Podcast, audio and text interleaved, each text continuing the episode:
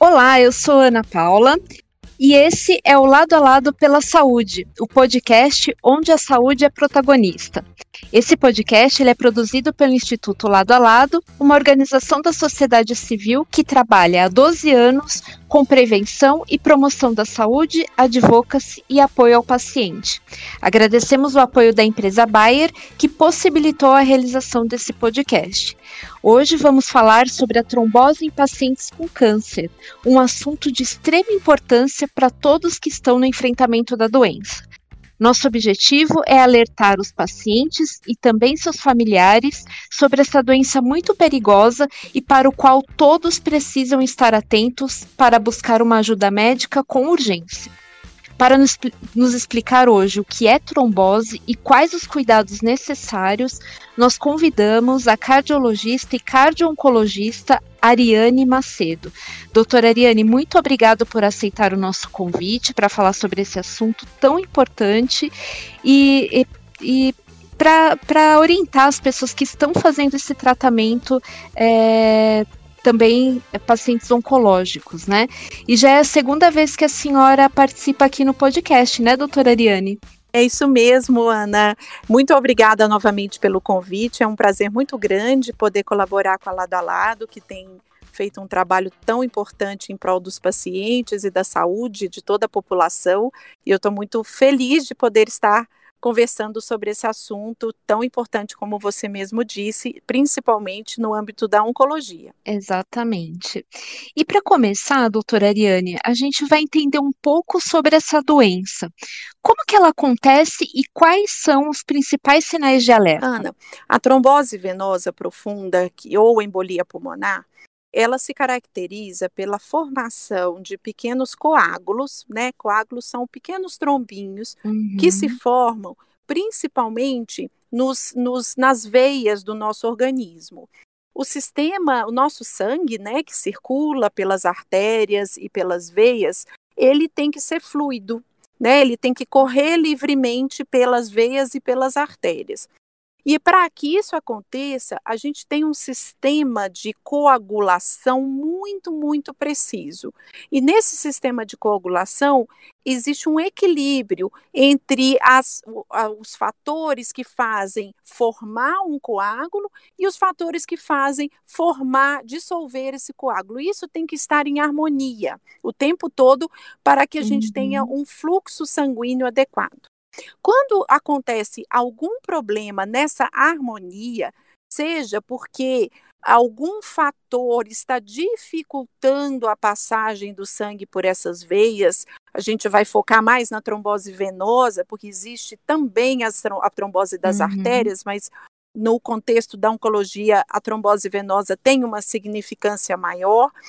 A gente tem alguma barreira impedindo essa fluidez, ou alguma coisa, alguma estrutura, alguma molécula, alguma toxina lançada na corrente sanguínea, fazendo com que ocorra esse desequilíbrio entre o que tem que estar fluido e o que tem que estar é, formando pequenos trombinhos que são às vezes necessários para poder corrigir alguma lesãozinha que naturalmente pode acontecer no nosso organismo. Então, a, o trombo se forma em algum desses cenários que são uh, que podem acontecer conosco em situações até que já são conhecidas das pessoas. Por exemplo, após uhum. uma cirurgia, que a pessoa fica muito tempo imobilizada, sem movimentar, quando a pessoa às vezes é, é, uhum. fratura, né, quebra algum osso e precisa usar aquela a imobilização, ah, quando viaja de avião muito uhum. tempo e fica com a perna dobrada muito tempo, impedindo o fluxo sanguíneo, enfim, existem diversas situações que estão impedindo esse, essa fluidez. Então, quando forma esse trombo, uhum. né, esse uhum. coágulozinho, e é, o nosso sistema de coagulação falha na, na dissol, né, para dissolver, é quando forma uhum. o trombo. E esse trombo, ele pode, esse coágulo, ele pode ficar preso nas pernas, que é o local mais comum, né, nas panturrilhas, na coxa, mas ele pode também sair, despregar dessas veias e subir pelo nosso sistema venoso e cair dentro do coração do lado direito e depois ir para o pulmão. E a isso a gente chama de embolia uhum. pulmonar, que é infelizmente uma situação grave que pode causar inclusive morte imediata se esse trombo for muito grande. Então, a, a trombose venosa uhum. profunda, a embolia pulmonar é isso: formação de um coágulo no sistema de veias, que pode, que impede o fluxo adequado de sangue e que, numa situação mais grave, pode sair das veias e parar dentro do pulmão, causando uma embolia pulmonar. O AVC ocorre dessa forma também, né, doutora? É, não, só que o AVC é uma trombose arterial, né? Então ele forma nas artérias, uh, que aí tem diversos motivos, né? O acidente vascular cerebral isquêmico é o entupimento de uma artéria uh, por um trombo ou por uma placa de gordura, aterosclerose, mas é uma trombose arterial. Um outro exemplo de trombose arterial é o infarto agudo do miocárdio, também é uma trombose, só que é arterial. É, falando ainda dos pacientes oncológicos, doutora Ariane, é, qualquer é, paciente oncológico ele pode vir a ter a trombose ou há casos específicos? Olha, na princípio, qualquer um de nós, né, pode ter esse fenômeno, porque basta a gente ter uh, uma condição, uma situação que favoreça. Óbvio que tem pessoas mais te tendem que têm mais tendência ou não. O paciente oncológico em, em tratamento do câncer ou que acabou de descobrir o câncer, ele reúne algumas características que aumentam sim o risco de trombose. E só que esse risco ele não é igual para todos os pacientes oncológicos a gente consegue caracterizar nesse universo de pacientes com câncer alguns grupos de maior risco. Por exemplo, os pacientes que apresentam tumores do trato gastrointestinal ou tumores pancreáticos, que são tumores que, pela sua característica, que a gente ainda estuda um pouco, a gente já sabe alguns fatores, são tumores que tendem a liberar na corrente sanguínea alguns fatores protrombóticos, ou seja, que causam aquele desequilíbrio na coagulação, favorecendo a formação de trombo. Também é mais frequente que a trombose ela aconteça no começo do diagnóstico, não sendo incomum o paciente descobrir o câncer porque teve uma trombose. Às vezes a trombose é a primeira manifestação de um câncer oculto porque ela se manifesta, a pessoa vai ao médico e aí na investigação acaba se descobrindo. Então, existem fatores mais predisponentes. Então, alguns tipos de cânceres aumentam o risco, um, a, a fase da doença, ou seja, o início do diagnóstico tem mais probabilidade, não que todos vão ter, felizmente, mas. Um, uma outra situação que aumenta também é se o paciente tem uma doença mais avançada, ou seja, uma doença já maior, com volume tumoral maior, ou uma doença que já tenha é, metástases. Estes pacientes são os pacientes de maior risco, uh, dentre outros fatores, mas eu destacaria esses fatores como os de maior risco para os pacientes oncológicos. A quimioterapia também ela desencadeia é, a trombose ou alguns tipos de quimioterapia, radioterapia? Sim, existem alguns tipos de quimioterapia que, pelas características, pela, pelo mecanismo de ação, podem interferir de novo naqueles nossos mecanismos de equilíbrio entre trombose e, uh, e que a gente fala que é na hemostasia do nosso, no nosso sistema circulatório. Então, a gente tem sim alguns, algumas quimioterapias que até já são sabidamente trombogênicas, e algumas quimioterapias, inclusive, já se indica fazer um tratamento preventivo devido ao aumento de risco. Óbvio, isso é feito por uma avaliação especializada, o oncologista, o hematologista também é, toma essa decisão, mas sim, a, a, também a quimioterapia aumenta, em alguns casos, o risco de uma trombose. E doutora, tem uma prevalência é, de, de ocorrer trombose, ou seja, é, ocorre mais em mulheres ou mais em homens, ou isso não, não tem uma estatística em relação a isso? Ela é mais comum em mulheres na população em geral. Né, as mulheres têm mais fenômenos trombóticos, Mas, de maneira uh, interessante e curiosa, uh, que a ciência uh, também procura avaliar, os homens as, eh, têm uma tendência a ter episódios mais repetidos, né? Então, existem mais mulheres que têm um primeiro episódio de trombose, aí eu falei fora do cenário da oncologia, tá? No geral, mas os homens tendem a recorrer mais, uma vez que esse homem uh, as pessoas do sexo masculino apresentam a primeira vez, eles tendem a ter mais vezes. Isso é, é, uma coisa também que a ciência estuda. Ah, então quer dizer que, por exemplo, um paciente que teve trombose, ele está em processo de tratamento, se curou da trombose, ele pode voltar a ter, então. Sim, isso é o principal marcador, Ana. Na verdade, existem hoje fatores que a gente chama de fatores é, de maior risco, né? Então, por exemplo, é, a pessoa ela pode desenvolver uma trombose após uma viagem, né? Foi daqui para a Austrália, né? Então, essa a gente tem claramente uma causa, mas mesmo nessas pessoas, a gente já enxerga, já olha né, para essas pessoas como uma pessoa que tem uma chance maior do que a outra que nunca teve. Uh, então, a gente hoje consegue é, enxergar essas pessoas que apresentaram um, um, primeiro episódio como pessoas de maior chance de recorrer.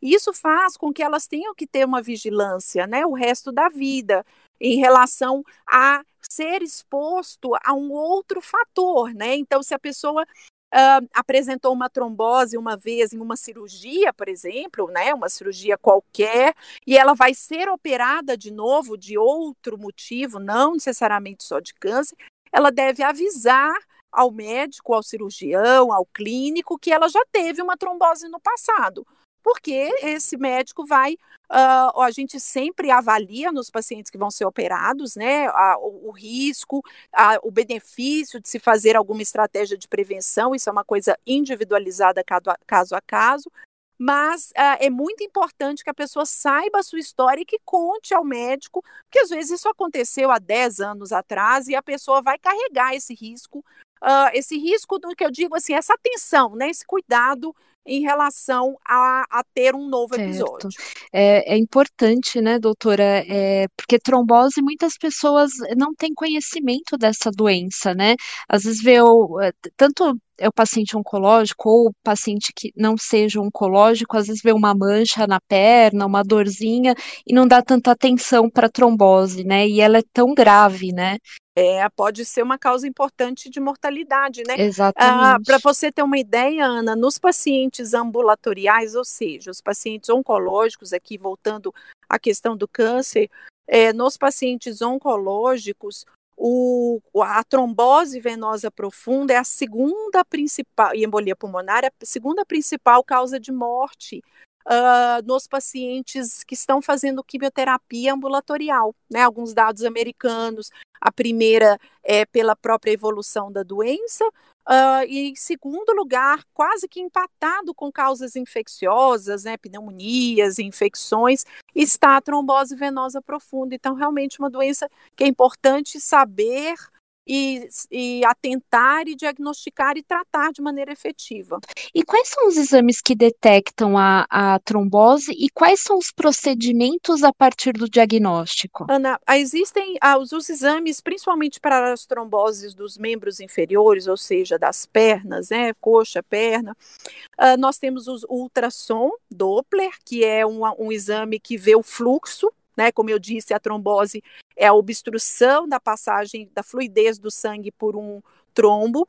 E, essa, e esse exame consegue ver que ele é feito né, por, um, por um médico angiologista, um cirurgião vascular, uh, ou um radiologista que irá fazer esse exame, vai avaliar se existe trombose no território profundo ou superficial, e também um, o, a embolia pulmonar, ela é diagnosticada por um exame, existem alguns exames, mas os mais utilizados é a angiotomografia, em que a gente é, injeta um contraste na veia e vai observar se existe o impedimento do fluxo de sangue venoso, do sangue, né, na verdade, arterial, na artéria do pulmão, e também vai olhar o fluxo venoso. Se você é, descer essa tomografia até as pernas, você pode observar também se existe uma obstrução no, no fluxo venoso dos membros inferiores. Então, são esses dois exames, e assim que diagnosticado, deve ser instituído o tratamento anticoagulante.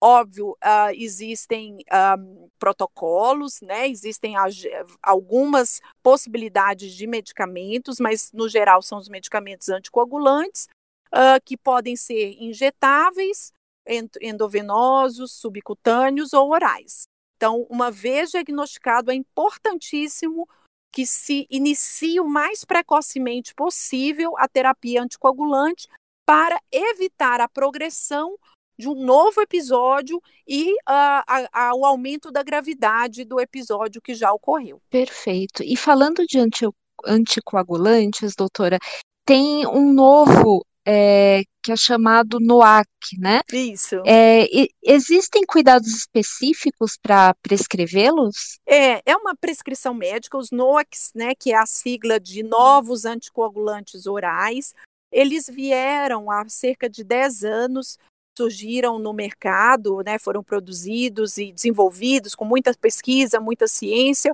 são medicamentos dados por via oral, ou seja, por comprimido, que conseguem uh, uh, atuar dentro do, da nossa, do nosso sistema de coagulação, uh, di, dificultando a formação do coágulo por bloquear a ação de alguns fatores que são essenciais à formação desse, desse coágulo. Então, esses agentes vieram para ajudar no arsenal de possibilidades de tratamento, eles apresentam algumas vantagens, várias vantagens em relação ao a medicação que existia somente, uh, que dominava a, a, nossa, a nossa prescrição, porque não tínhamos alternativas, que era a varfarina, que é uma medicação antiga, muito eficaz, uh, que a gente utiliza ainda muito, mas que ela tinha algumas questões em relação à interação com alimentos, uh, algumas questões em, em, em, relação à necessidade de se fazer exames de sangue periódicos para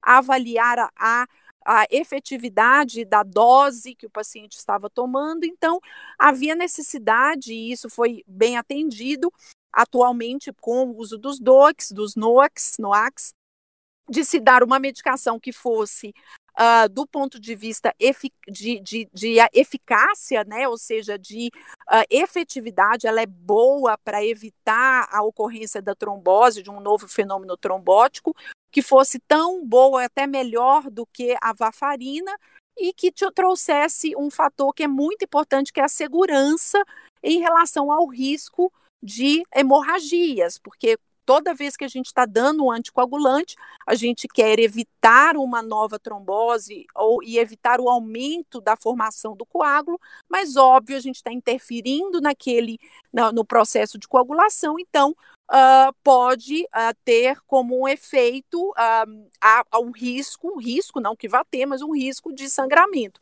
Então, esses agentes, eles trouxeram para nós uma segurança em relação à redução do risco de fenômenos de hemorragia comparado com a varfarina. Então, sem dúvida, uma das principais uh, evoluções no tratamento da, na medicina nos últimos anos foram os, os anticoagulantes diretos. Falando do tratamento do câncer, é, é possível que em alguma situação, a existência da trombose ela possa adiar o tratamento do câncer?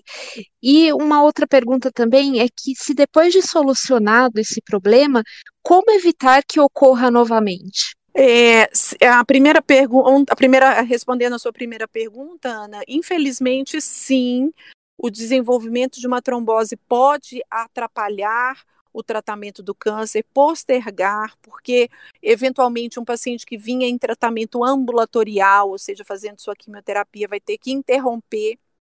Uh, infelizmente, em alguns casos, esse paciente pode até precisar ir para, ir para a terapia intensiva, né, ir para a UTI, ser entubado, instabilizar, ou seja, além de um risco de vida, isso pode atrapalhar o, uh, o correr, né, o sucesso da, do tratamento oncológico. Então, isso sim. Uh, e a importância depois, né, de se tratar, uma vez diagnosticado, tratado adequadamente, principalmente durante o tratamento oncológico, uh, que às vezes termina uma fase, né, e entra uma fase aí de, de, de controle, é muito importante de que de maneira individualizada, cada, caso a caso, o médico oncologista, o cardio-oncologista, o, o, cirurgião vascular, ele avalia a necessidade de se manter um tratamento preventivo para que não aconteça novamente. Né? Então, muitas vezes, esses pacientes é, ficam tomando anticoagulante durante anos até, ou um ano, ou até mais tempo, enquanto o paciente tiver um risco aumentado de um novo fenômeno trombótico, esse risco benefício, ou seja, manter a anticoagulação por mais tempo, e não só aquele tempo necessário para tratar, mas também a gente fala uma extensão desse tempo para se evitar um novo fenômeno trombótico, mas isso, de novo, repito, tem que ser individualizado, mas existe essa possibilidade com certeza. Nossa, que situação delicada, né, doutora Ariane? Além do, do paciente estar com esse problema, né, um problema oncológico, ainda ter que lidar com a trombose, né? E. É, com certeza. E aí eu, eu pergunto para a senhora, é, o, ao iniciar um tratamento do câncer, o médico ele alerta o paciente e os seus familiares sobre o risco da trombose, porque pode acontecer essa situação, né, de ele ter trombose, ter que parar o tratamento. É, é, uma, é uma, uma conduta do médico alertar, sim? É, sim, é, a gente deve, é, sim, a gente tem, né, feito bastante essa, esse alerta, né, principalmente para os sinais, porque é, eventualmente as pessoas ah, ah, observam, né, então já, já uh, comentando os sinais principais, então, por exemplo, o inchaço na perna, principalmente um inchaço uh, preferencialmente em um dos membros, né, pode ser unilateral, dor, principalmente na região da panturrilha, uma sensação grande de peso ou aquela a, a sensação de que a perna está mais pesada de, eh, de um lado, e principalmente dor na região da panturrilha, e quanto à embolia pulmonar, uma, uma falta de ar súbita, uh, muitas vezes acompanhada de dor para respirar.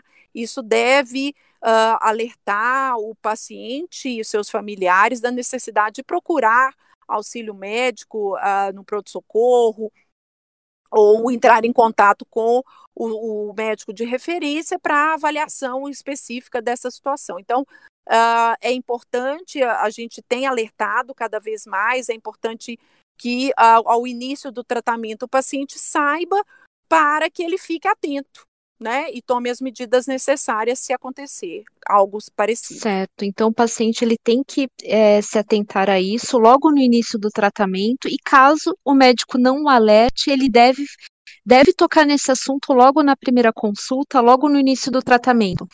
Geral, sim, né? Porque, na verdade, como eu disse, os, os, os, câncer, os tipos de câncer variam de acordo com a, como eu comentei, né, pela prevalência, Mas, de maneira geral, o paciente oncológico ele tem um risco muito maior do que o paciente que em outras comorbidades não oncológicas. Então, é válido, sim, esse alerta, porque uh, o tratamento precoce, né, uma vez que aconteça, uh, isso muda completamente o cenário e a chance desse paciente ter uma evolução pior se a gente começar a tratar rapidamente. Doutora Ariane, nós estamos chegando ao fim aqui do nosso podcast, mas antes eu gostaria que a senhora reforçasse para todos que estão nos ouvindo a importância de se estar atento a essa doença tão grave e que muitas vezes ela é desconhecida por boa parte dos pacientes em tratamento. Não, Ana, eu agradeço muito pela oportunidade de falar uh, com o público de vocês é, realmente é uma doença grave, como eu disse, a segunda principal causa de morte nos pacientes oncológicos ambulatoriais. Já foi demonstrado em algumas séries uh, nos Estados Unidos, a gente acredita que no mundo inteiro seja é, bem parecido. Uh, é importante conhecer os sintomas, os, um inchaço de maneira uh, diferente de uma perna para outra, ou nas duas pernas, uma dor súbita, principalmente na parte de trás da perna, na panturrilha, mas também na coxa, uma falta de ar súbita, uh, dor para respirar, respiração curta, tudo isso deve, principalmente no paciente oncológico, levantar o alerta, chamar atenção para que a gente, é, esse paciente procure o médico, vá ao hospital para ser avaliado, porque existe tratamento, né? E é só que esse tratamento depende do tempo. Quanto mais rápido esse paciente for uh, avaliado e tratado, maiores as chances dele se recuperar bem e que isso, principalmente no contexto da oncologia, não atrapalhe o tratamento oncológico dele. Perfeito, doutora Ariane. Fica o alerta, então, a todos os nossos ouvintes que estão em tratamento oncológico para que fiquem atentos a qualquer sinal é, que apareça nos membros inferiores, é, para que corram ao médico e se cuidem. Né? Isso mesmo. Doutora Ariane, muito obrigada por compartilhar tantas informações úteis para o nosso público, em especial para todos os pacientes oncológicos que estão ouvindo nesse momento lado a lado pela saúde. Então, fica o nosso convite para que sigam o Instituto Lado a Lado nas redes sociais. Basta procurar por Instituto LAL no Instagram, Facebook e Twitter. Convido também para acessarem o nosso site ladoaladopelavida.org.br, onde publicamos notícias e informações relevantes sobre a sua saúde. Até o próximo Lado a Lado pela Saúde.